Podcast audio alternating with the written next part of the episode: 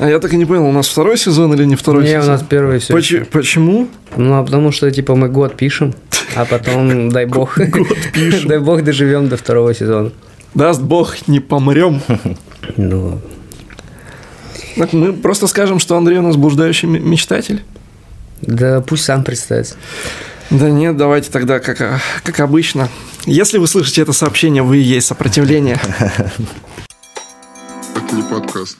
Всем привет! Это не подкаст. С вами Стас Чернявский, Дмитрий Спиридонов и наш сегодняшний гость, бывший технический директор буквоеда, сооснователь пространства развивающих активности «Мамино место», владелец спешлти кофейни «Форт Брю» в Кронштадте, дважды отец и блуждающий мечтатель Андрей Зайцев. Всем привет, ребята. Для меня приятно быть здесь. Компания прекрасных людей. Ну, это ты зря. Сейчас начнем общаться. Ты все про нас узнаешь. Это, про буквоед. Никто же не знает про буквоед, ничего. Да, буквально это, конечно, была прямо веха. Она до сих пор меня, как, как некий альма-матер, возвращает э, мыслями в прошлое. Но это супер опыт. Я пришел, помню, тогда еще будучи студентом последнего курса, э, тогда генеральный директор Денис, говорит, слушай, когда можешь начать работать? А я пришел на собеседование. Я говорю, когда нужно? Ну, прямо сейчас. А я в костюмчике такой, там, взял на прокат у ребят пальто. Ну, давать дрель, чтобы делать, э, прокладывать локальную сеть. Ну, как бы начинало все два раза в неделю, может быть, по два часа, будешь нам помогать. В итоге 7 дней в неделю, 24 на 7 мы строили буквоед. Интересный опыт, потому что многое было вообще непонятно, как делать там какой-то маленький книжный бизнес, который потом вырос в крупную сеть и, и рос стремительный, интересный, такой как бы совсем другой подход, когда ты совсем маленький человечек еще пытаешься понять, как в этом, как построить маленький бизнес, а в итоге он вырастает в, в двухтысячную, наверное, компанию сотрудников. Так немножко дух захватывал, что называется. Вспоминаю с радостью путь таких интересных ошибок, достижений, чего-то такого внутреннего созревания, наверное, какого-то. Примерно так. Ну, и мы встречаемся там ежегодно, подбиваем итоги прошлых лет. Э, Буквально, конечно, мощь. Примерно так, что, что вспомнилось.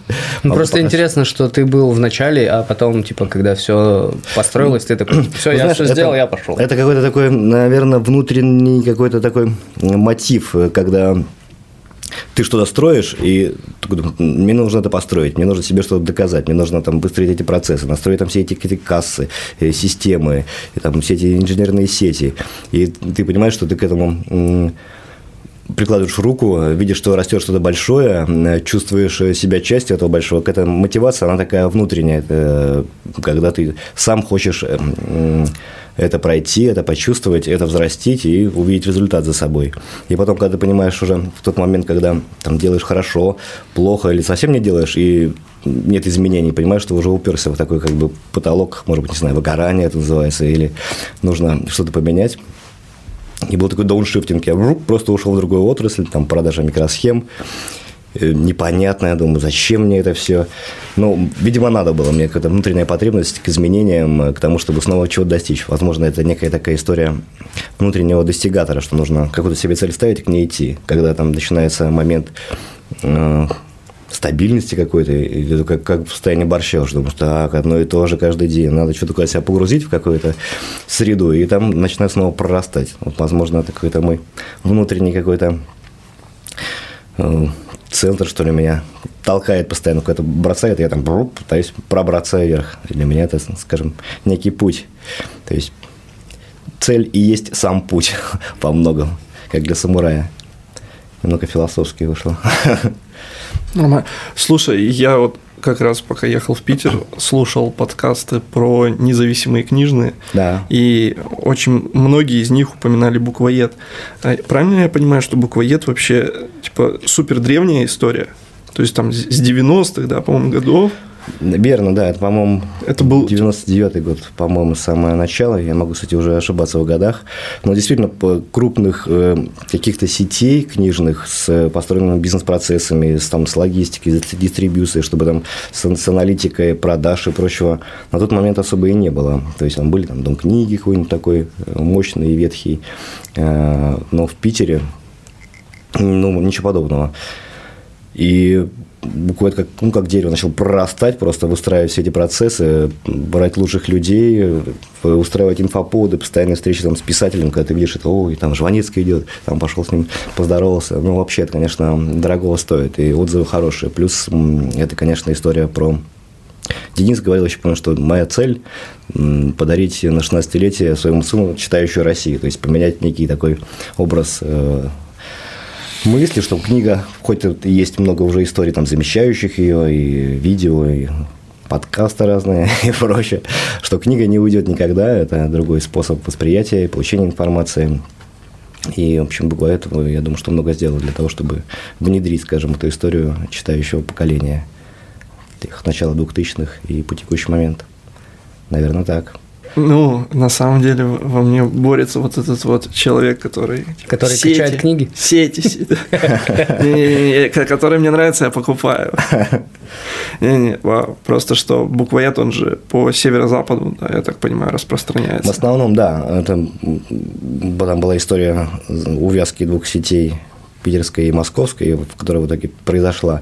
Но, в принципе, экспансия такая э, по северо-западу.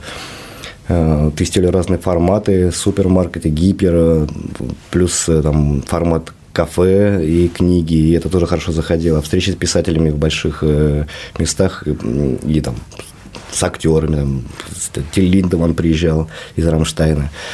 И вот, вот эта как бы среда культурно-образовательно-досуговая, она хорошо и заходила и людям, и читателям. Книги, на самом деле, сейчас печатаются очень качественные, там, и полиграфия, и картинки. И ты смотришь, ну, такой как некая супер вещь, что ли, которую приятно ей трогать и получать удовольствие от прочтения. Поэтому я считаю, что бизнес такой, он довольно благодарный, что ли, прочитать хорошую книгу, получить удовольствие, прожить эту жизнь э, вместе с героями. Это, мне кажется, приятно, дорого стоит во многом. Просто мне кажется, что вот как раз-таки буквоеды, они типа уничтожают. Вот эти вот, вот эти вот маленькие, лока... маленькие магазины, местные магазины, то есть раньше же, получается, там, буквоед, ну, на моей памяти, там, в Петрозаводске, чтобы попасть в буквоед, нужно было ехать в Питер, а теперь буквоед у меня есть и на районе, а я живу в достаточно маленьком городе. Он есть в центре, есть на другой части центра. А книжных магазинов, которые я помню с детства, они закрываются. Ну, возможно, скажем, здоровая конкуренция ни- ни- никому еще не вредила. Есть, э, скажем, нишевые какие-то магазины, там, комиксовые, есть там магазины супер, э, там, рынки вот эти книжные, там, с ветхими книгами какими-то, или, может быть, с тематическими. То есть, конечно, ну, буквально полностью вряд ли мог закрыть весь ассортимент э, человека, нуждающего в книге. Плюс есть там куча этих сервисов по доставке, типа Озона. Но, возможно, маленьким магазинчикам приходится тяжелее, как в любом похожем бизнесе, где большие там, магазинные сети просто перемалывают своими мощностями и другие. Тут целяя вещь, что называется. Так вот наш подкаст скатился в. Антикапи- а, В антикапиталистические Но, Тем не менее, здесь же есть типа эти подписные издания, которые, знаешь, такие прямо... Да. Да, но там у них и другие форматы, они же пытаются там Ну. объединяются с кофейнями, с Да. лекториями, концертами. Ну, хочешь жить, типа, да. Умей вертеться, Ну, бизнес. Типа, да. Должно быть интересно, да, в общем, как, как двум сторонам, как минимум. Кто продает, и кто потребляет. А вот дом книги, который в здании Зингера, он не принадлежит буквоеду. Он уже вообще ни- никому не принадлежит. Уже Его его там нет. нет, насколько я знаю. Пам-пам. Его уже Его всё. буквоед закрыл, который рядом, трехэтажный. А давайте закроем дом книги. Да. Не, вряд ли. Я думаю, что мало связанная история, хотя... Там что-то с арендой какие-то вопросы были, они просто закрылись. Ну, учитывая, в каком месте они находятся. Ну да. Интересно. Ну, вообще я хотел спросить про Форт Брю. Форт Брю. Да, это, С открытием, сегодня- с открытием. Да, буквально Под- подожди, ты можешь сказать, где он находится? Рассказать? адрес. Нативная интеграция, друзья. Скажем, ну, история Fort Brew, это, Fort Brew это спешлти кофейня в Кронштадте. Что такое спешлти? Спешлти, ну, если так по-простому, что все зерно делится по шкале от 0 до 100. Его там специальные люди, кугрейдеры, оценивают и, в общем, дают ему некую по бальной системе. Вот зерно, которое до 80 баллов, оно не считается спешлти, это то, что там попадает в магазины обычные, в кофейни. А зерно, которое, скажем, его отслеживает происхождение, на какой ферме оно ферме выросло, какая была обработка, какой-то, в общем, вот порядка 200 касаний рук от момента сбора до момента прихода зерна в чашку э, как-то отслеживается специальными людьми.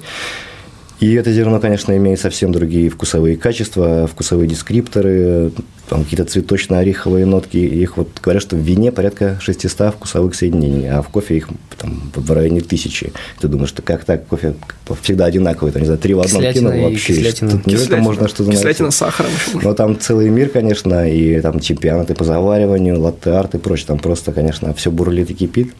Началось все где-то лет 8 назад, когда я пошел э, попить кофе в Double B. Открылась такая сеть. Там Блин, классные были чуваки. Вообще просто ничего, кроме кофе. Я думаю, да ладно, так можно? И как бы на чем зарабатывать?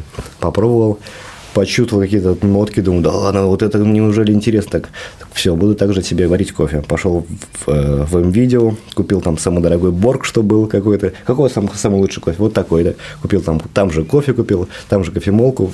Домой прихожу, что-то какая-то ерунда. Пришел сдавать обратно. Ребята, говорю, у вас тут что-то не работает. И это просто был какой-то... Ты серьезно пришел обратно? Реально. Я, я, я сдал эту кофемашину, купил э, на те же деньги мультиварку, ну, типа, потому что надо было как-то освоить. И потом начал читать, типа, а что же, как, почему, как получить эту, эту вкусную чашку. Пошел в тот же Double кстати, на обучение у них. Так у них все серьезно довольно. Рассказали там про три кофейные волны, там, венская кофейня, потом вот Говард Шульц вместе со своим Старбаксом. Ну, и вот третья волна, кофейни модные, которые там светлые обжарочки, там, свежая обжарка обязательно, там, кофемолка должна быть лучше, чем кофемашина, потому что она там является скажем, ограничивающим фактором. Много всяких нюансов. Эту мечту как бы я себе поселил тогда, что вот я когда-нибудь, может быть, открою спешлти кофейню. Но и как-то что-то все, все эти годы все шло другим путем. Я так немножко лежал в сторону кофейни своей мечты. И там периодически посещал там семинары, тусовки, там каппинги, когда они там тестируют разный кофе. И, значит, переехал я в Кронштадт, когда началась пандемия, и вот перед знакомством с женой.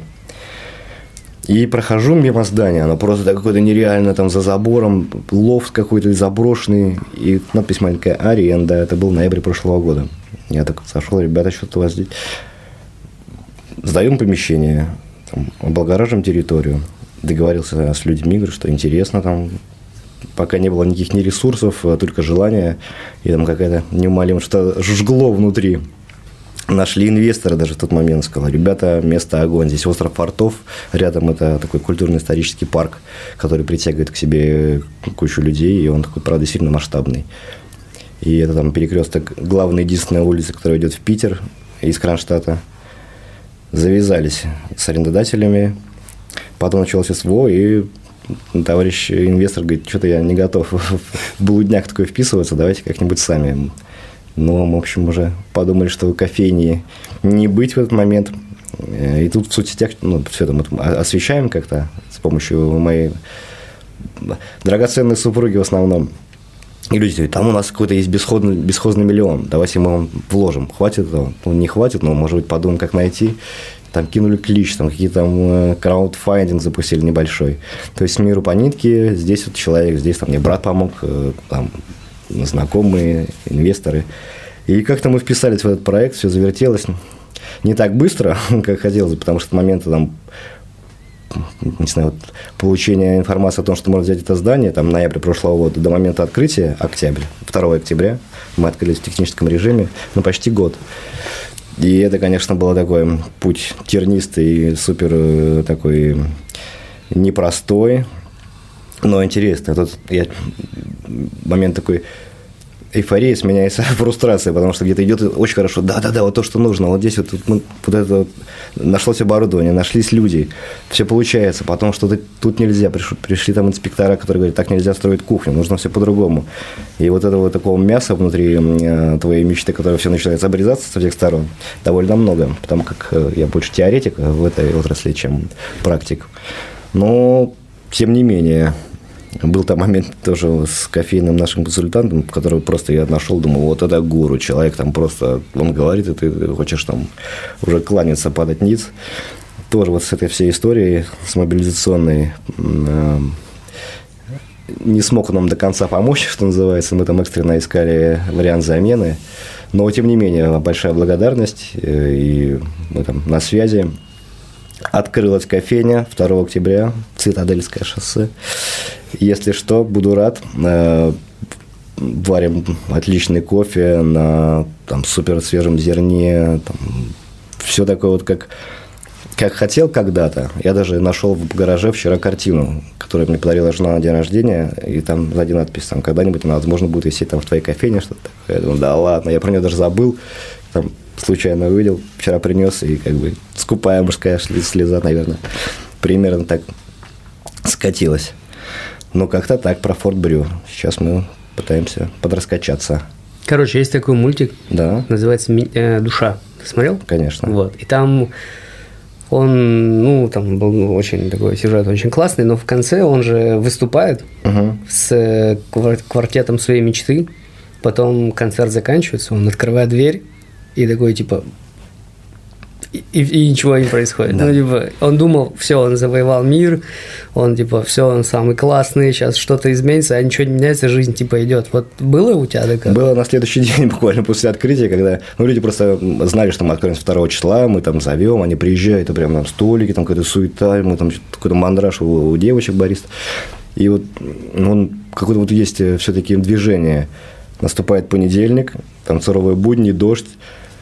Просто, по-моему, три человека пришло за весь день, и мы такой, да ладно, где все, что? Я думал, что все будет по-другому, сейчас будет ломиться вокруг. Ну, там есть, скажем, фактор такой локальный, потому что сейчас мимо нашей кофейни протаскивали огромную эту лодку К-3, Ленинский комсомол, которые везут э, в качестве музея в остров Фортов.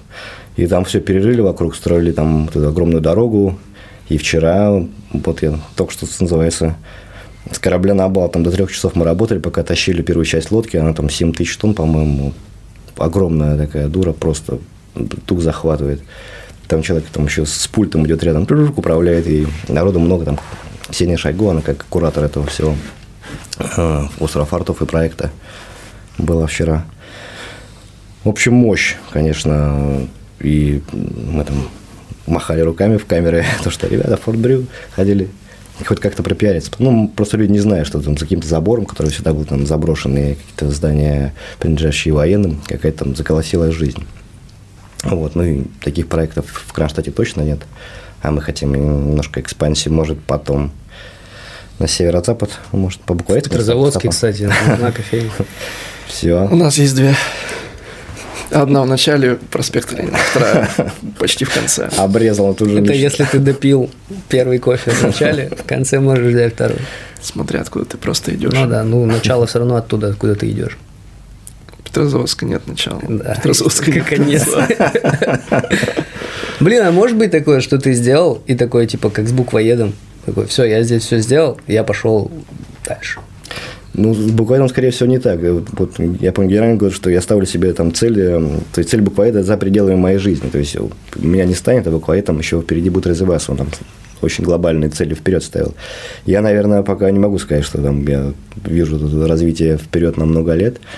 Но то, что хочется вырасти в, в какой-то такой более значимый проект, пока в локальном режиме, но развиваться вперед, там, может быть, с ребятами съездить на чемпионат какой-то тематический по завариванию кофе, там разные истории. Это, конечно, интересно.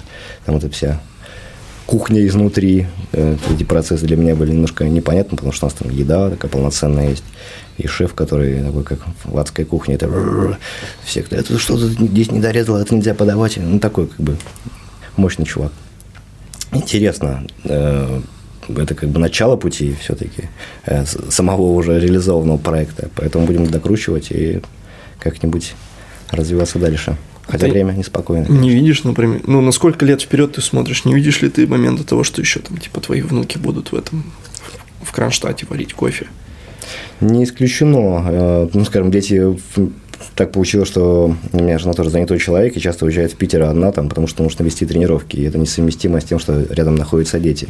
Поэтому дети часто со мной. Там, один спит за окном, я там э, строитель, который там прокладывает дорогу, у вас там ребенок проснулся, давай-ка тучи очень покачаю. Такие чуваки душевные. Они там все это видят. Ну, возможно, у них другой путь, другая судьба и, э, собственно, их выбор. Эм, как-то сейчас просто время такое неспокойное, и если все рефлексировать на все происходящее, конечно, там можно и перестать э, что-то делать. Но как раз, возможно, вот эти моменты, когда я делаю то, что мне нравится, то, что считаю нужным, невзирая на все происходящее, возможно, дает мне какую-то энергию и силу этим заниматься. И с расчетом, что мы там все вместе преодолеем все эти истории и вырастем в какой-то значимый проект. И дай бог, что это будет интересно и моим детям, и людям. Как некая такая просветительская работа, что нам кофе может быть интересным и, и вкусным примерно за, за те же деньги. И давайте ну, как-то внимательно относиться и к тому, что мы потребляем там, через кофе и еду, там, и что-то еще. Так и обычные люди, они видят разницу между вот спешлти и Макдональдс? Да, это даже можно, были такие у нас слепые тесты, можно там заварить несколько кружек разных, там, там кофе жакей налил, что даже можно разную воду заливать в, в один и тот же кофе. И ну, просто на, на уровне нравится, не нравится почувствовать. Есть просто какая-то горечь, там какая-то там, пожарена какая-то в угле просто что-то пьешь, такое, бля, там без молока, без сахара невозможно. А я что-то такое, вот интересно, какие-то там что такое проявляется. Ну вот на уровне, наверное, такой вкусовщины, конечно, э, кто-то может расплеваться, говоришь, да ну, я такое пить больше не буду. Но разница есть, и к ней тоже нужно как-то, наверное, быть готовым. И что-то тестировать в разных местах, пробовать и отмечать для ну, Просто у нас-то люди вообще же воспитаны на три в одном да, кофе. я и такой же кафе вот этот железное, куда да. окурки потом кидаешь, и разницы не чувствуешь между кофе и окурочками. Классно. Ну, Этот вообще кофе не пьет, понимаешь? Он вообще типа вне разговора. Я, есть, я могу один раз выпить американо. В три года. Раз в три. Ну, когда деньги есть, тогда и пью. Тоже подходит. Самое популярное, это же типа капучино они пьют, правильно? Капучино считается самым популярным напитком, но вот сейчас э, выходит вверх... Э, Раф. Вот фильтр, есть такая тема, фильтр кофе, когда, ну, проливной метод. Когда баристу лень готовить американо, они всегда предлагают мне фильтр. Я говорю, дайте мне, пожалуйста, маленький американо. Говорит, может, фильтр? Я говорю, если тебе лень, давай. Но мотивация скорее другая. Не то, что лень, а то, что ну, вкус американо, он менее яркий, чем вкус фильтра, который заварен э, таким способом. И якобы дать попробовать более вкусный напиток. Ну, я думаю, что, может, в этом смысл. Хотя, может, конечно, и, и правда лень. Я понял, что кофе – это болезнь, когда э, чел позвал меня гулять Говорит, пойдем в кофейню. Я говорю, ну, куда хочешь, вон там кофе лайк, туда-сюда. Куда зовешь, туда пойдем. Он говорит, не-не-не, подожди, есть у меня телеграм-канал, где можно написать, где ты находишься, в каком районе города, и он да. тебе выдаст типа топ кофеин. Я... Вы там есть? Пока нет. Это Good Coffee Map бот, по-моему, я тоже там подписан. Есть просто нюансы, что я для того, чтобы заявиться, нужно отладить все процессы, потому как есть там нюансы, тем, что там нестабильный напиток, здесь копенка большая, здесь что-то еще. То есть прежде чем будем заявляться от спешлти, нужно быть, э, в общем, хотя бы там по какой-то нижней границе пройти. По уровню зерна мы там все хорошо, по уровню оборудования тоже отлично. Но вот момент с руками, его нужно выстроить. Это время, это там обучение. То есть от этих ботов кто-то приходит? Ну, там... Мы пришли вдвоем. Понятно.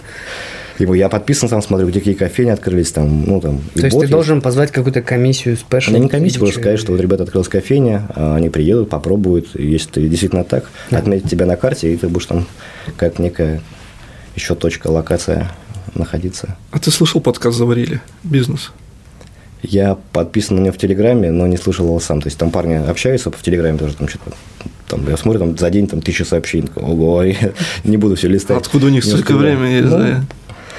А, просто я послушал два сезона, и единственный вопрос, который у меня возник, кофейный бизнес – это реально геморрой? Вот на- настолько, насколько описывают, вплоть до того, что если у тебя лестница, по которой клиенту, гостю нужно подниматься, он типа может пройти мимо, потому что нужно подниматься по лестнице. Какой бы хороший кофе у тебя не был.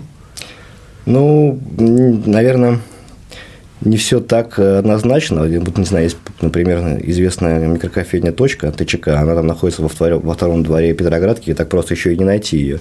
Но при этом она там еще почему она маленькая, там 13 квадратных метров, ну, все это всегда топ, и по качеству кофе и по количеству людей приходящих. То есть, когда люди знают, и как бы тема уже раскрученная, им все равно как туда спускаться или подниматься.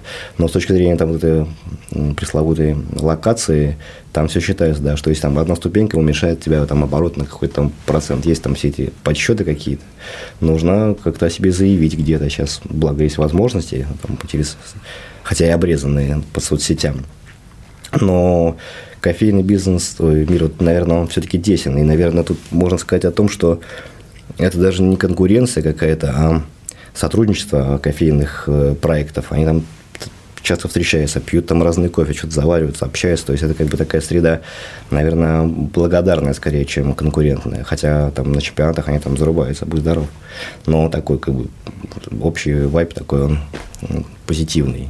Комьюнити настроено на взаимодействие. Да, это точно. И все там готовы, давай там, когда откроетесь. Когда вот я искал человеком, э, как на замену нашего консультанта, я там написал всем, кого знал известным кофейным владельцам или там консультантам о том, что нужен человек. И все забурлило. Ого, специалист кофейна в Кронштадте. То есть, как инфоповод еще один нашелся. И люди поддерживают. Давай, мы, мы приедем, посмотрим. То есть, сейчас помочь не можем, но приехать, если что, готовы там когда-нибудь позже. Мы бесплатно попьем. Я рад буду, что напоить да, и обменяться каким-то Насчет знанием. ступенек, да. Я вот иду с коляской, и я не зайду туда, где ступеньки. Я вообще, ну, типа, серьезно. Угу. Я иду, понимаю, что ступеньки я нет, идите в жопу с этими ступеньками. Это надо тебе дверь открыть, затащить это все. И он еще, если спит, он у тебя выпадает. Думаешь, да, пошли вы в жопу. Я лучше найду окно какое-нибудь с очень плохим, прям плохо, но окно возьму, буду плеваться, но я куплю там, потому что так удобней. Потому что доступная среда, блин, она нужна. Ее, ну, типа, нет.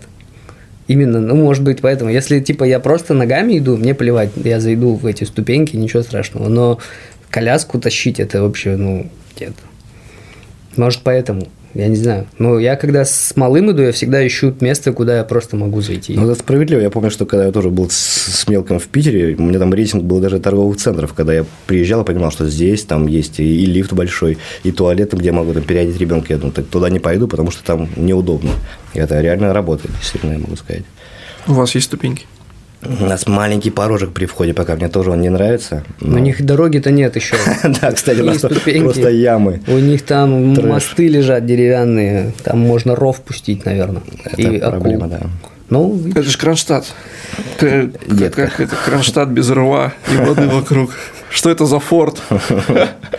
Да, да. Ну ничего, все будет. Слушай, а у тебя нету степени MBA и вот это вот все? Ты Просто... Степени нет никакой. Ну, я люблю погружаться в какое-нибудь там обучение периодически, такая как бурлящая среда, там люди с разных э, областей бизнеса приходят там с своим видением, кто-то просто там, я хочу что-нибудь, какой-то маленький бизнес, но эти компании периодически меняются, и ну, скажем, люди такие ищущие, реально хотят что-то сделать, либо изменить своей жизни, либо там у себя что-то улучшить. И какой-то такой э, среда очень энергичная. То есть я периодически в какие-то тусовки стараюсь попадать, и там немножко повалиться. Откуда время у тебя на это все? У тебя же двое детей времени категорически не хватает. И, знаешь, там некоторые рисуют колесо жизни, там баланс, там что здесь здоровье, здесь семья. Не, нифига вообще все не так. И я не знаю, весь этот тайм-менеджмент, я там что-то там тоже почитал, но так не работает, вообще не работает. То есть, ну, выделяешь себе какие-то приоритетные там 2-3 задачи, стараешься вот хотя бы их сделать, иначе если ты сделаешь там себе список из 10, 10 задач, ты там сделаешь 2, там начинает там фрустрация, а, там, и все. То есть, ну, выделить главное и делать это вот максимально продвигаясь. Но проседаешь постоянно, и там и в семье не хватает внимания, и это как бы тоже момент довольно актуальный и с детьми, и как-то бегать там, ну, надо просто по- понять, э, там, какой приоритет для меня в текущий день, и постараться его, его выполнить. Не, не клевать все эмоции из-за того, что я там что-то где-то упустил. Тяжело. Ну, блин. Ну, у вас-то вообще же по двое малых. Вам же вообще прям, я не знаю, как. Я типа с одним и с псом страдаю. Сон. Не то чтобы страдаю, но типа, блин, ну реально нет времени на то, чтобы какие-то свои дела поделать. То есть ты делаешь работу, ты делаешь с малым, ты что-то делаешь по дому и, и все, и конец. И все. День сурка. Да, ну даже не то чтобы день сурка, а просто типа времени нет, чтобы и поучиться, посмотреть что-то. Ну, не знаю, может это, конечно, что-то я такое себя обманываю и себя как-то... Не, жизнь, ну, жизнь многогранна, конечно. Бывают там периоды, когда ты что-то себе когда записал и этого достиг, там, не знаю, там, хотя бы сходить какой-нибудь там в аквапарк с ребенком, которому обещал, думаю, он там что-то такое там закрыл хотя бы, вроде там функцию отца немножко выполнил, тут продвинулся в этой области. Ну, приходится иногда подтупливать, что называется, чтобы Не, мне кажется, это нормально, когда у тебя типа есть дни спада, когда ты такой просто сидишь, такой, что поделаешь? В Инстаграме посидеть.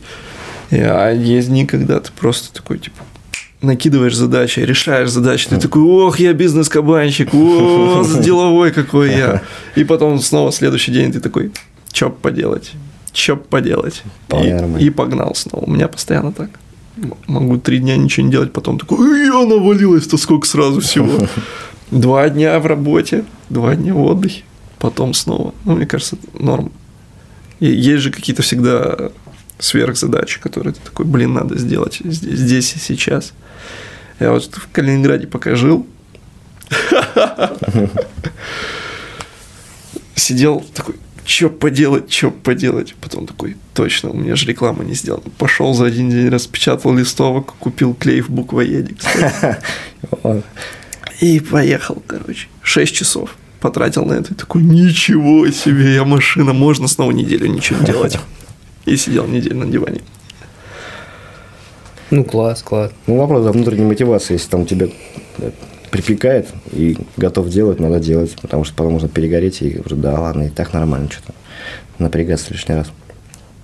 Да, прямо хочется что- что-то делать. И, ну, просто у всех людей разный какой-то психотип, кому-то э, надо, там, например, что там, до, до идеального дотащить, там, до перфекционизма, кого-то, а, да, нормально так, потом доточим. То есть, ну, меньше требований к себе, и это как бы отчасти облегчает жизнь. Ну, мне вот интересно, вот Форд Брю, да? То есть Мгм. вы его сколько приводили в чувство? Вот с момента того, что аренда... арендодатель дал вам ключи, сказал, все, это ваше, и до открытия. Наверное, основная история где-то вот с апреля. С апреля началась, когда мы поняли, что все, это уже теперь будет наше, и ты теперь, ну, каждый день простой, он нам стоит будет денег. А СВО, а СВО началось чуть пораньше. Да. И это все вокруг происходящего, и опять же, там, искать эти деньги где-то у людей, которые там, а, не знаю, может, нам пора уезжать, потому что сейчас начнут тут бомбить, и типа, панические, панические настроения были, ну, много у кого там, у меня и в семье тоже жена говорит, что надо что-то подумать, может быть, как-то стремновато. Может, мы казахи Там кочевые товарищи. Было очень много времени простое какого-то. Ну, просто был момент, когда закончились ресурсы. Я понимаю, что там деньги одного инвестора закончились, а дальше нужно что-то делать, строить, и как бы тупняк. Здесь там с началом СВО, опять же, куча оборудования была обрезана. Я помню, там эту машину, фильтр, это последняя фильтр машина американского производства Кертис, которая там есть в России. Там. Я тут думаю, блин, надо напрячься, как найти возможность ее получить. Среда, причем такая тоже, ребят, кто подключился к проекту, такие все, не знаю, очень отзывчивые, что ли, как, может быть, им тоже приятно было быть частью проекта и там по дизайну, и по не знаю, по кухне, потом все много поездили, какие-то там какую-то мелочь я заказывал, там в Пушкине какие-то маленькие изоляторы, ну, э, вот старая, э, новая жизнь старых вещей, что называется, там нашли мы старые светильники пескоструили, там друг у меня их красил, то есть много сделано своими руками. Там половая доска там 50-летней какой-то истории из ближайшего ангара. Мы там ее э, оживили. Она так теперь наша столешница барной стойки и длинная столешница вдоль окна. Прямо такое, что называется, с душой некоторые вещи. Я там помню, как они э, зарождались. Ну, так долго, муторно, но все-таки с радостью от полученного результата я вижу, то есть я вот делаю, как, как я бы и хотел сделать. Возможно, даже лучше получилось по факту. Такое как сердечко, вот я вижу там у вас имеется.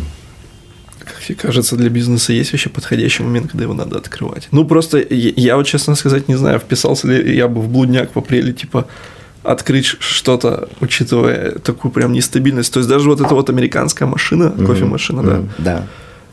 Обслуживать-то ее кто будет? То есть есть ли детали, как они будут приезжать? Ну, это проблема, действительно. Можно, конечно, там еще есть история, что многие кофейни закры... закрылись, и несколько, несколько позиций мы взяли просто людей, кто уехал. Ребята, распродаем. Опять же, есть пути там, прихода сюда запчастей через э, дружественные страны, типа Китая или там, иные стрёмно, на самом деле. Если думать обо всем, то лучше и не начинать. Э, если уже там решился, принял решение внутренне, что добить любой ценой, ну или там, скажем, какое-то совместимое с жизнью. Это, это возможно и интересно. Может быть, не знаю, другого времени у меня никогда бы и не было. А, так сошло, пытались, сошлись так события, что я понимаю, что это, возможно, меня даже удержало на плаву, как-то так э, мотивация своя внутренняя запустить проект, невзирая ни на что, она сработала. И я, в общем, считаю, что это, наверное, основополагающее слюни все в сторону отодвинул и там, в эту точку бьешь. Плюс голова всегда занята делами. Да, да, да. Нет времени сидеть в Телеграме. Да, на, а ты новости, новости видел? Новости видел? Пока еще нет. Ну, так что прилетает WhatsApp разные сообщения. А вот ты говоришь, что ты к инвесторам ходил. Да.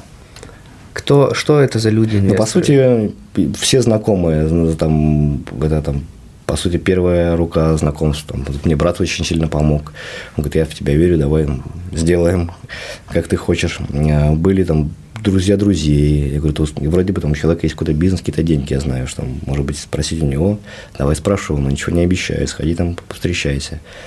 Ну, как-то все больше, наверное, да, все больше на доверии, э, потому что, ну, тема-то высокорисковая, ты можешь свои деньги просто не достать. Мы там не даем гарантии обещания, что э, ребята все будет в шоколаде, к тому же в текущее время, типа, ну, видимо, и не последние деньги у людей, что они готовы были так потенциально с ними, может быть, расстаться, но э, какой-то прошлый, не знаю, прошлый твой опыт, какие-то твои заслуги, понимаешь, что там ты не дурак или слова на ветер не бросаешь, и ну, ты им, типа, рассказываешь про то, что как будет, или ты говоришь как о будет, себе, о том, есть... что я, типа, смогу сделать?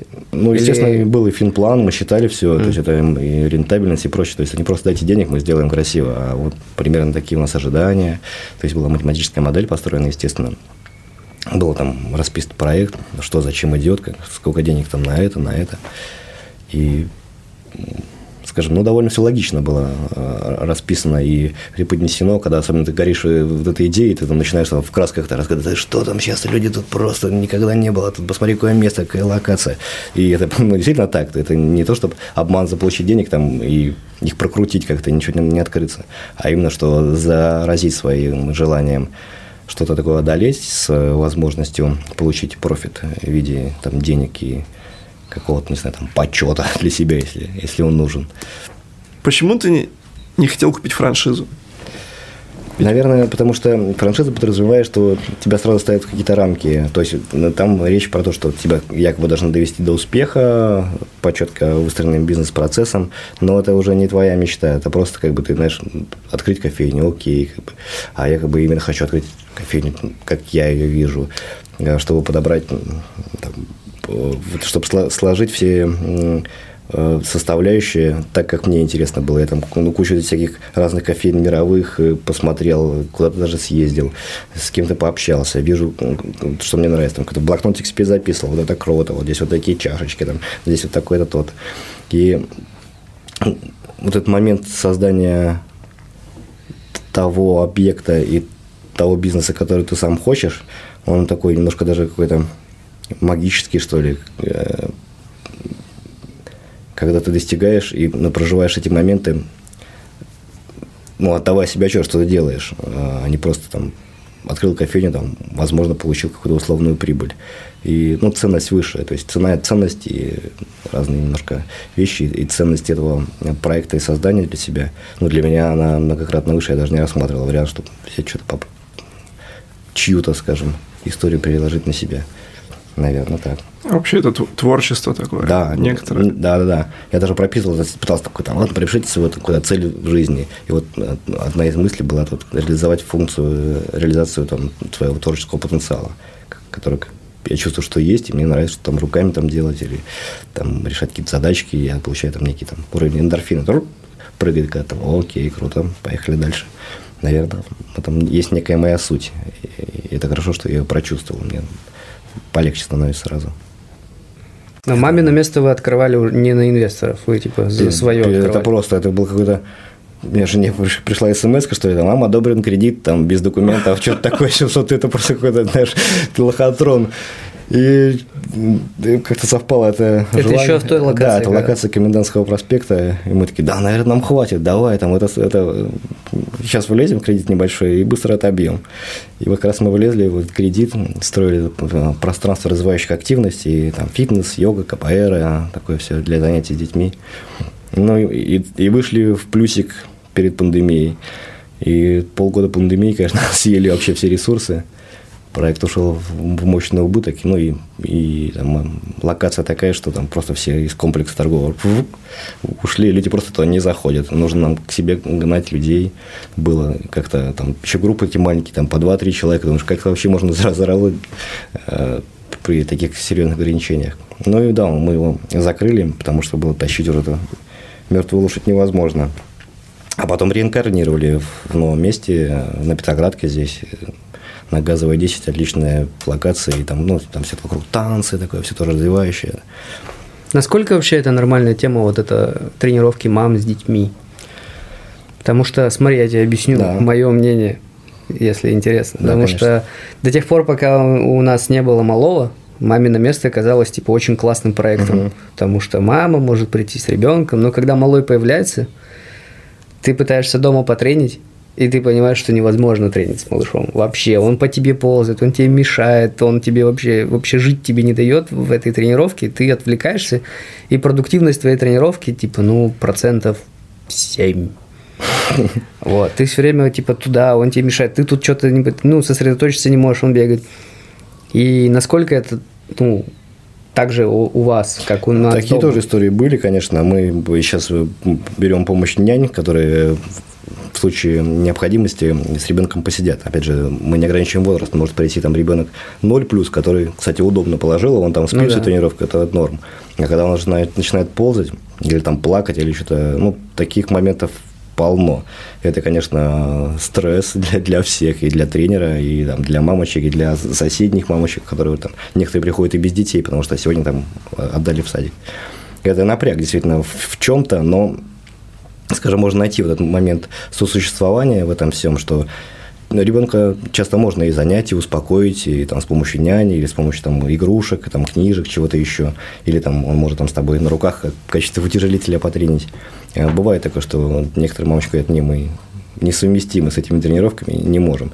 А кто-то там приходит с двумя-тремя детьми, тренят и вполне себе уходят довольные с результатом, с своим таким, скажем, выложились и довольны всем происходящим. Но не просто, в общем-то, часто бывает. Хотя э, отзывы о том, что вообще так можно было прийти с ребенком и потренить. Я думал, что пока я там из декрета не уйду, я не вернусь в тренировку. Нет, пожалуйста. Ну, я помню, мы с вами ходили на акробатику, и Юрка, типа, в люльке под драм да. катался, мы, типа, треним, и Юрок там отжигает в люльке, качается. Ну, сейчас, на, ну, типа, малой мой также сейчас делает. Мы его с рождения таскаем на, на все свои uh-huh. трения. Он вот вчера буквально бегал по дорожке акробатической, прыгал кувырки, отходил к стеночке, давал всем попрыгать. Ну, классная тема. Конечно, и опять же виден свой пример, это вот вовлечение его там в спортивную какую-то отрасль, такую как бы э, вокруг э, социализация некая, она дает свои плоды. Считаю, что вполне себе история рабочая. Ну, это, наверное, надо все равно как-то продвигать в умы людей. Так же, как спешлти кофе, давать людям понять, что так можно и так лучше. Всё Также верно. родителям говорить о том, что вы с детьми типа ничем не ограничены на самом-то деле. Ребенок вам особо не будет мешать. Ну, он будет вам мешать только если вы так думаете, что он вам будет мешать. А если он, если вы думаете, что ваша жизнь особо типа не поменяется, вам надо просто типа чуть-чуть вот ну чуть-чуть изменить э, образ жизни, так сказать, то, наверное, имеет место быть. Ну, Так и есть, ну это привычка. Некоторые даже это ребенка используют как некую отговорку, чтобы там не ходить, не заниматься. Да ну, там сейчас что вставай, там ехать, да дождь какой-то еще напрягаться. Ну, типа, у меня ребенок, как бы, я сегодня не приду и не пойду вообще. А если ну, немножко дисциплинируешь, потом этот тонус он возвращается ну, там, здоровому Да, теле, да блин, люди-то вообще реально используют детей как отговорки вообще в принципе во всем. Мне кажется, у нас еще в обществе такое, ну, не знаю, насколько там в других обществах, но у нас в русском обществе, в российском, а ребенок больше оценивается как такой, типа, проблема. Это я тебе сказал. Неправда, это я сам все, я сам к этому пришел. Да, пошел. Типа. А бу- Да, ну, типа, я не пойду, потому что вот он там сопливый, он там, не знаю, живот болит, он, да он мне мешать будет, да, типа, я не могу с ним заниматься, за ним нужен глаз да глаз. Мне кажется, тут вот, да, как раз до маминого места нужно вот этого вот э, пространства, надо дойти умом, чтобы перед тем, как дойти ногами. Потому что, ну, типа, блин, как я буду тренироваться? Ну, а конечно. вдруг у вас музыка громкая, он проснется, будет орать. А еще, а еще же стыдно будет. Да, да, за что? Он же мешает. Он же мешает. всем. Ладно, да. А тут, типа, все такие, да, орет и орет. Я помню, как я пришел к той мысли, которую ты взял себе. Я пришел в офис с э, малым. И, ну, типа, его некуда было оставить, а у меня прям график, что я должен прийти в этот день на работу. Я прихожу в офис, и на меня все смотрят о том, что, типа, ты что, дурак, при- привел ребенка в офис, там же пыльно, там же громко. И он- Взрослые работают. да, да, да. И он максимально плохо первый раз, ну, типа, место, куда он при первый раз приходит, он плохо себя чувствует всегда, там, он начинает орать туда-сюда. Ну, первые полчаса он там сидел, я ему кидал всякие там стикеры, на, ковыряйся. Что-то он мне дал даже поработать, а потом он начал орать постоянно, просто хотеть домой, что-то туда-сюда. И вот эти вот, ну, тетушки, которые там сидели со мной, они прямо смотрели на меня, как будто я издеваюсь над человеком. Типа, припер сюда, малыша, ты что, дурак там? И сначала они так смотрели, а потом они смотрели, мол, ну, ты чё, он же типа орет, он нам мешает постоянно. А, ну, а я, как бы, он на- начинает орать, я выхожу на улицу, с ним хожу, он потом уснул, я его положил, что-то доделал, ушел. И вот тогда я пришел к той мысли, которую он у меня украл, о том, что реально в обществе воспринимают как э, проблему. В том, что да, то, что ты то, что ребенок все время мешает, то, что ребенок все время, типа, как-то он не дает тебе жить, он все время что-то внесет в какой-то хаос тебе, что, ну, и либо не тебе, а в место, куда ты его принес. И несмотря на то, что мы как бы в обществе все время говорим о том, что в других странах как-то по-другому к этому относятся, что там в условном Израиле там ребенок может под, под столом, под стулом ползать в кафе, и все будут нормально к этому относиться. Несмотря на то, что мы так говорим, мы сами к этому так не относимся. Мы все равно и как-то осуждают родителей, которые так детям своим разрешают что-то делать. Они, ну, короче, вот. И это странно. Возможно, ну, надо реально менять как-то общественное мнение по этому поводу. Ну, это, я считаю, что там действительно у нас такой некий менталитет или воспитание, что нам, а, там соседи услышат, там Да, будет да, потише, вот это, и думаешь, что там о тебе подумают, то есть вот это какой-то, когда тебя вселяют некий страх, что скажут, скажут Общественного да, порицания. друг- другие, он такой довольно серьезный и сильный, он, я думаю, что он глубоко в, в несколько поколений и до нас он был и заложен был и в нас тоже. Ну, над с этим надо, может, как-то поработать, что некое осуждение попытаться не так на себя прикладывать. Но я тоже думаю, что часто ребенка пытаюсь осадить, я замечаю, что думаю, что он кому-то, может быть, мешает вокруг своим поведением. Но тут нужно какие-то найти внутренние силы, разрулить ситуацию. Они, можно где-то в шутку пойти, где-то может там, договориться, может что-то Ну, наверное, зависит от возраста. Видишь, чем, чем он старше, тем больше к нему претензий. по поведению, типа, если он совсем мелкий, ему там два, полтора, то что ты от него возьмешь ему полтора года, он не понимает, что нельзя там это делать. Но если ему 16, то, наверное, уже надо с ним по-другому. А Юра ведь не ходит в садик, да? Ходит, но немного, там по 4 часа в день, не каждый день. Э, и тоже некий нюанс там с садиками и школами в Кронштадте, там не супер все хорошо, потому что, ну, город долго был просто на острове, и там жизнь такая буквы консервировалась, и какой-то такой некий сабдеп там остался до сих пор. Плюс военные, да? Плюс военные, плюс там, если... Ну, сейчас поменьше военных. Люмпин пролетариат. Что ты говоришь такое? Закрой. Сумасшедший. Вырезать. Да, с садиками нюансы. У, нее, у Юры была там любимая нянечка, когда мы жили в Питере, и она там сильно помогала.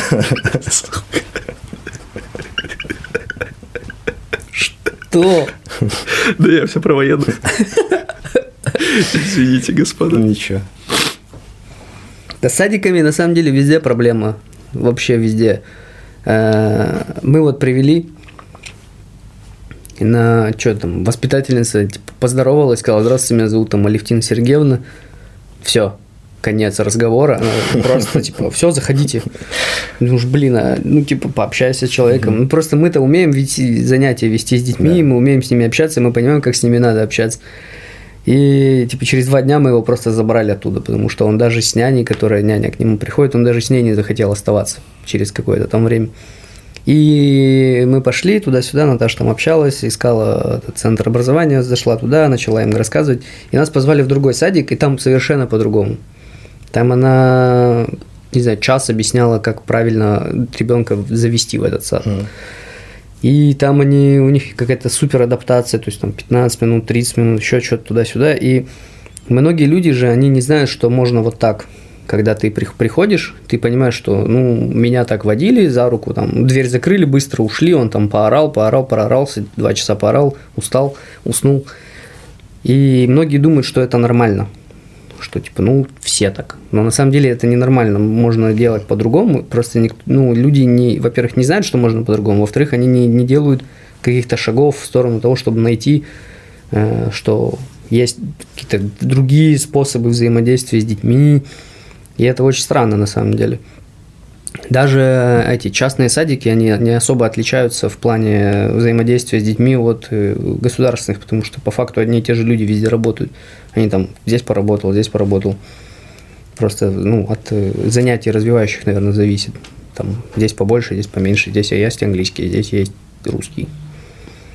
Вот такие дела. Ну да, нужно время, конечно, чтобы это все там провести, там, какой-то рейтинг этих всяких садиков, или просто прийти, найти время прийти, пообщаться с людьми. Это, конечно, не все способны выделить в своем расписании времени на ребенка. И это как бы проблема на самом деле. Ну, только пожелать удачи можно, чтобы повезло. Мы еще пока в поиске. Сейчас проблема с школой начнется. Следующий этап. Ну, посмотрим. У меня есть знакомая в Красном селе, которая у нее родился ребенок, и в Красном селе, где она жила, это был типа такой поселок, ну, какой-то городской, ну, типа частный сектор. Там не было садиков, и она, что вместо того, чтобы возить куда-то, она открыла свой детский сад. Да. Тема. Э, развивала его достаточно долго, и ребенок вырос, и сейчас она открывает ему школу. Ого. Типа тоже, тоже там куча, блин, инвесторы туда-сюда, она там бегает. Ну, прикольная женщина такая интересная. Пронту, Пом- св... Пронту должен с ней связаться. Мы с ней делаем. Первый лагерь благодаря ей мы сделали. Выездной на море. Класс. Да, согласен. Кофейня не нужна вам в Красном селе? Ну, мы пообщаемся. Может Сводим людей, так сказать, да, друг с другом. Да. Кстати, да, после подкаста у людей дела в гору идут. У всех, кроме нас. Сердечко. Особенно после некоторых слов. Шутник Дмитрий. Но мы же вырежем. Э, короче, про отцовство-то интересно на ага. самом-то деле, потому что у тебя-то побольше опыта в этом. А недавно слышал мысль, что типа есть куча всяких там курсов о том, как э, быть, как там воспитать хороших детей, как сделать там вот это все. но нет ни одного курса, как быть классным батей, к сожалению.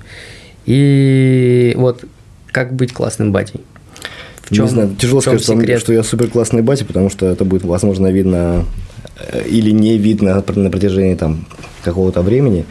Ну, я помню, что когда родился Юра, я просто полгода работал из дома. Была возможность удаленно, потому что, ну, не знаю, возможно, я там и поздний отец, и какая-то вот своя функция отца во мне была, наверное, тоже заложена, она включилась, и я чувствовал необходимость быть рядом с ним. И, ну, и жене было довольно тяжеловато одной. И мне было по кайфу как-то. Вот, я даже, по-моему, снимал этот ролик один год, когда он был там, где мы с Юркой на коляске в разных местах. И, и так много этих мест было, где мы с ним э, вместе ездили. И это как бы, ну, меня вдохновляло. То есть я вот как-то э, был рад проводить с ним вместе время.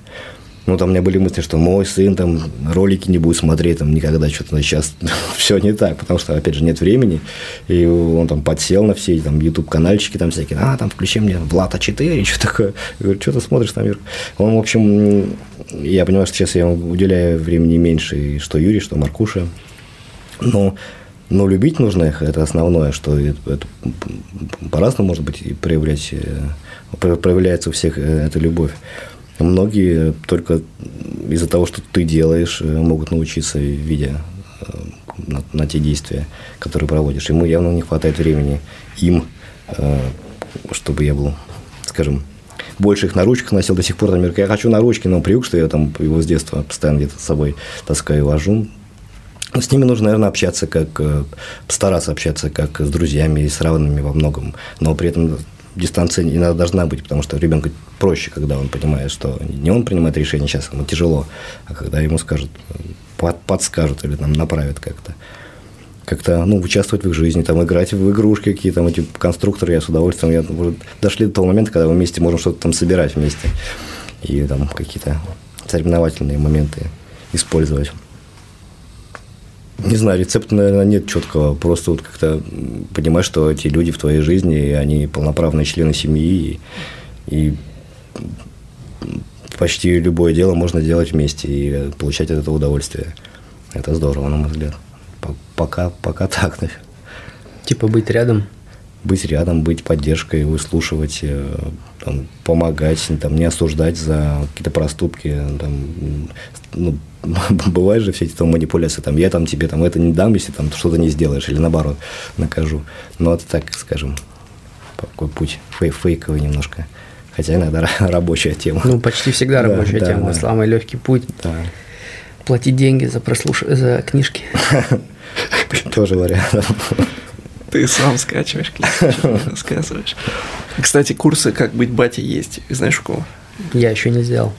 Не, подожди, уже на тебя есть. Не, не у Максима Батрева есть курс. Да, пошел да, он в У него уже есть все курсы. Татуировки все. Все татуировки, все курсы он уже придумал. Я, блин, открыл его книгу, типа 45 татуировок личности, вот эту самую. Ну, я типа прочитал про Давана, угу. там еще. Менеджера. Про личность открыл, просто прочитал оглавление и закрыл. Пошел, пошел в жопу. Типа люди продают какие-то очень, блин, простые вещи и за, выдают это прям как за какой-то охрененный инсайт. Как вот эта книжка ты мне скинул, Nordic Dads. Nordic Dads, да? Да, я ее прочитал, и типа, блядь, зачем я ее прочитал? В смысле, типа, классная книжка? Да говно! Ты читал? Нет. Там тебе говорят, типа, ну... Люби своего ребенка. Люби своего ребенка, тебе 200 страниц одно и то же говорит. Я катаю его в коляске, я работаю из дома, я... Ну, блин, ну, в смысле? Да. Это... Ну, там, кстати, всего одна история чувака из России, он, кстати, из Питера, и он вышел в декрет. Да? Ну, ну типа, сколько ты знаешь знакомых своих, которые вышли в декрет? Один. Ты? Нет, я не безработный официально. Слобода практики. Да, блин, да дело не в этом. Дело в том, что там в этой книжке в Nordic Deaths, типа, там ничего не, не написано такого супер, супер, блин, какого-то секретного. Там просто говорится о том, что я со своими детьми провожу много времени. Так там просто опыт людей, они же там не претендуют на то, что там типа любите своего ребенка и все будет хорошо. Какой это опыт? А я просто рассказываю, что типа чуваки финки, вот у них есть ребенок инвалид, и вот э, они типа строят жизнь как-то так, чтобы всем было хорошо, не только то, что там типа, о, мы заботимся только о нем, потому что он вот такой вот особенный. Нет, типа мы все такие, вот это наша семья. Ты типа просто опыт других людей перенимаешь. Все. Опыт. Ты пошел. Короче, Не, ну бывает такое, сразу видно, кто книжки не читает. Ну да, я оглавление прочитал и закрыл. И то с трудом понял. Да, Три дня читал. Просто если человек, допустим, читает что-то, и это откликается, ну, типа, а у меня так же, то, то даже будет, если банальная тема, он, да, крутая книга, типа, хорошая, то есть он там как-то коррелируется чужой опыт со своим, значит, как бы я нормально там живу, и ему как-то становится получше, и он говорит, о, отличная книга. Может быть, поэтому, что даже там, если банальщина какая-то, но это моя банальщина, типа, я тоже чувак. Знаешь, вот какая тупая книжка, это Дэл Карнеги. Вообще Или ничего. Наполеон Не, Хилл. Наполеон херни Хилл, типа. Не, не, богатей. не. Думай богатей. Да. Типа, как сделать вокруг себя классное сообщество бизнесменов? Придите в сообщество бизнесменов. Точка. А Язу можно написать, он тебя приведет за полтора миллиона рублей. Вот, Такое сообщество. кстати, я с чуваком общался, который был у Аяза на обучении вот за много денег. Там За полтора миллиона или за, за сколько. И чувак ему благодарен. Да еще бы.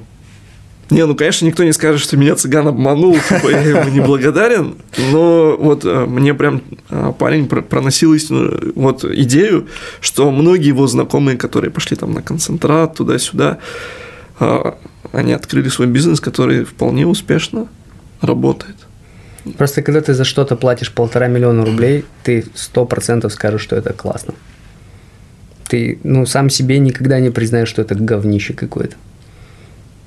Короче, у меня есть э, кореш, который работает в Лондоне э, в компании консалтинговой. Он еще, когда в московском офисе работал, к нему приходил этот Аяз, и они хотели, типа, сотрудничать с этой компанией или как-то еще.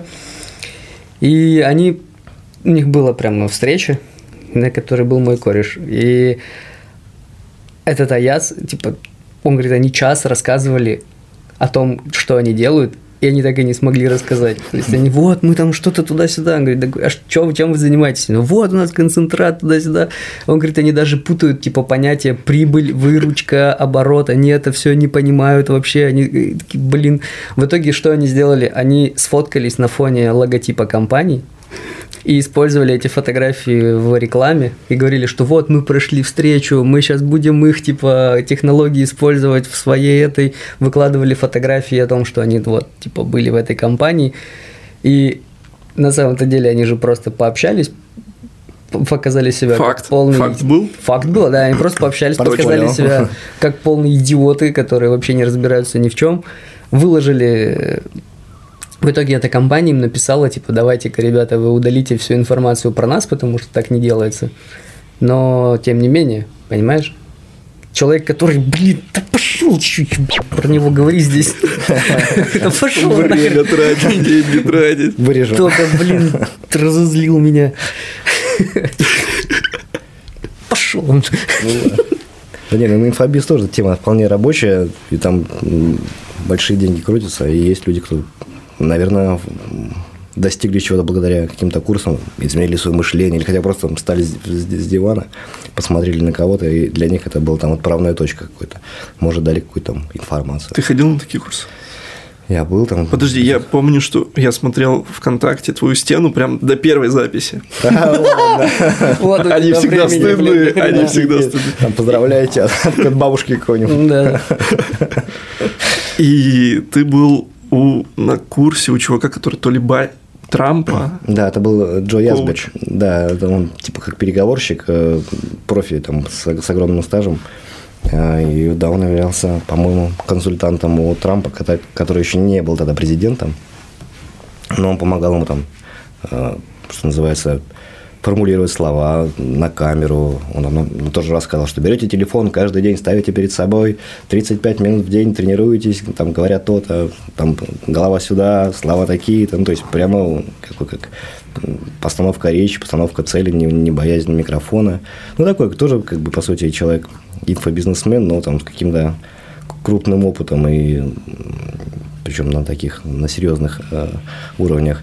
Мне интересно, вот тоже всякие истории были, там как-то прокачаться, что называется, посмотреть, там, как люди, может быть, живут, может быть, мне там чего-то не хватало, я там чьи-то бизнесы примерял на себя. Вот этот момент какого-то предпринимательства, он там во мне жил, но я его не мог запустить, что ли, себе вот, там, как программу, что типа, нужно делать то-то, вот будет что-то такое. То есть, вот этот момент создания чего-то, вот это в своей функции творца, он, наверное, зародился там лет 10 назад, когда я там, понимаю, что работа в найме, она меня ну, не вдохновляет, что ли, там ты выгораешь, ты понимаешь, что вот вся твоя работа, она сводится к тому, что ты меняешь новую работу.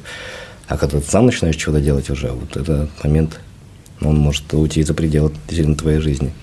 Если найти, скажем. Если ты найдешь дело по душе, ты перестанешь работать. Да, ну, на самом да, деле будешь работать всю жизнь будешь работать. Такая тема, да. Каждую секунду будешь думать ну, о да, том, как да. бы сделать получше, блин. Да. Тоже такой обман человечества. Такая ментальная ловушка.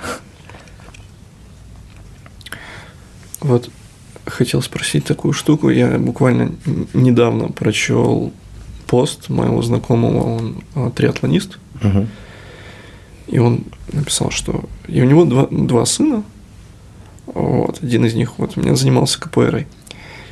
И он написал, что у него всегда была мечта, что его типа сын, ну любой там, неважно, старший, младший, пройдет с ним там определенный а, этап там триатлона. Uh-huh. Там, плавание, бег. И, короче, этим летом они то ли типа Ironman же в России больше нету, там uh-huh. типа Iron Star, по-моему, называется. Они вдвоем сделали типа Iron Star. Там по парню типа 16 лет, а там, отцу чуть побольше. Вот. Но он типа, пишет, что это вот был такой типа, сплочающий нас опыт. Мы типа не знаю, поняли друг друга лучше, там, поддерживали всю дистанцию, это нас сплотило. Я вот о таком никогда не думал, что там я с сыном там Iron Star сделаю, или мы там на Эверест заберемся. Но какие- какие-то идеи, там, знаешь, типа вот, как американский батя, который покупает там ста- старый Шевроле, и такой, вот когда мы вырастем, мы, типа, сделаем тебе первую тачку, у тебя таких мыслей никогда не возникало, типа, чем юрец мы с тобой, короче, в кругосветку на байках едем. Слушай, ну, вот, не знаю, это просто вместе выйти, там, мяч попинать. Я там, я с удовольствием люблю, я вижу мяч, там тоже бегу, как ребенок какой-то, может, момент есть такой. А, я действительно думаю, что есть некие мысли, там, мои там желания, там, хочется и там научиться ходить под парусом, может быть, там как-то выйти и применять, что было бы мне комфортно, если был бы со мной ребенок. В какие-то моменты, да, наверное, а, но вот этот момент там суперопеки какой-то, он преодолевая, что сюда бы не взял. Что-то, какую-то цель такую совместного проживания и там вот этих совместно прожитые эмоции, совместно прожитые дела какие-то – они там муссируются у меня периодически в голове, но там я, может, не оформил это в какую-то конкретную мысль. Мне хотелось попутешествовать по миру, вот это интересно. Пожить здесь, немножко там с семьей, пожить здесь, как-то там напитаться всем происходящим. Вот это было, конечно, такое путешествие, наверное, следующая история, которая там мне сейчас сильно не хватает, потому что она дает мне, скажем, вдохновление, какую-то энергию. Но что-то сейчас с путешествиями все стало не так ну, тяжеловато, что называется, путешествуешь. Из Питера в Кронштадт хотя бы тоже вариант вполне себе э, рабочий. Возможно, чуть позже, наверное, что-то такое мы реализуем. Не знаю, просто пойти с палаткой и там затусить на несколько дней. Это, это норм. Я помню тему, когда ты уехал в Финку на велике. Да. Прикольно. Это что было такое? Серьезно? Реально. Причем, что я не, не езжу на велике постоянно, но просто вот я тоже фанат таких там спонтанных решений. Бум. И мне интересно, правда. Мы доезжали там до, до границы, ставили машины, пересаживались на велики. У нас там с собой весь скарб был. Вискарь? Э, скарб.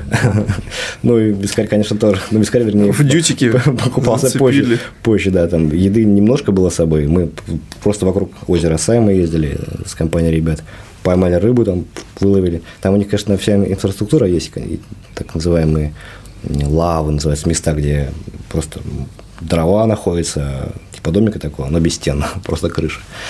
Ну, это такая романтика. И таких было походов несколько, мы периодически там на июньские праздники выезжаем. Интересно с такой, как бы, единение с природой, переключение, опять же. Вот этот момент преодоления, когда ты крутишь педали, понимаешь, что уже там 80 километров проехал, все ноет, болит, блин. Но Еще обратно ехать. еще обратно. Но потом тоже ты преодолеваешь, ты понимаешь, что это как бы некая неизбежность, там даже дождь мы ехали часов 8. Надо ну, попытаться какой-то кайф в этом найти для себя, там что-то к себе прислушиваешься, еще там как скрипит твоя, твоя кость и мышца. Ну, нормально, это прямо тоже, я считаю, что я, я почти вот эти приключения не стерлись из памяти. Бывает такое, что съездил, да и съездил. А тут ты помнишь, как там ехал, ты помнишь какую-то гору, которую преодолевал, как, как, как ощущаешь момент трудности, они все такие полезные, что называется. И я их Мозги прочищает. прочищаю, да. Думаю, что вот говорят, вот эти альпинисты, кто по, по скалам пол- ползают, они прямо в потоке, потому что ну, есть вероятность погибнуть, поэтому находится в момент, когда ползут. Поэтому сфокусироваться важно на текущем моменте. Надо резюмировать. Да. Как жить-то? В ны- в нынешних условиях. Ну, вот это был это кто? Виктор Франкл, который узник концлагеря, говорил про то, что там первые сломались те, кто думал, что скоро все закончится, а потом другие, кто не закончится, и третьи там выжили те, кто, кто делал э, то, что э, планировал делать. И, наверное, вот это близко сейчас мне, потому что там что-то предугадывать, как там все это разрулится в мире, и получится ли у тебя там что-то достичь, тяжело. А если ты знаешь, что вот мне нужно сделать то-то там, с детьми, с семьей, со своими делами, сотрудниками, чем-то еще. То есть есть куча дел, я фокусируюсь на них. Ну, по, по мере сил там буду как-то участвовать, если это нужно. Такой геополитической истории. И не врать себе, не ссать, двигаться вперед. Как-то так. Спасибо, Андрей. Спасибо, ребята, было круто. Это был «Это не подкаст». Ставьте классы. Кстати, мы не сказали ребятам спасибо. Это то, мы отдельно, А, мы это запишем отдельно мы. Ну запишем. ладно, понял. Еще раз, спасибо, это был... Да что такое? В гостях был Андрей Зайцев. Кто ты теперь? Великий человек. Великий человек. мужик. Да не матерись, потом. Спасибо, парни. Спасибо, что пришел в гости. Будем рады видеть еще. Дай бог, чтобы все сложилось. А, Это не подкаст. Дмитрий Спиридонов, Стас Чернявский. Всем пока. Пока. Не подкаст.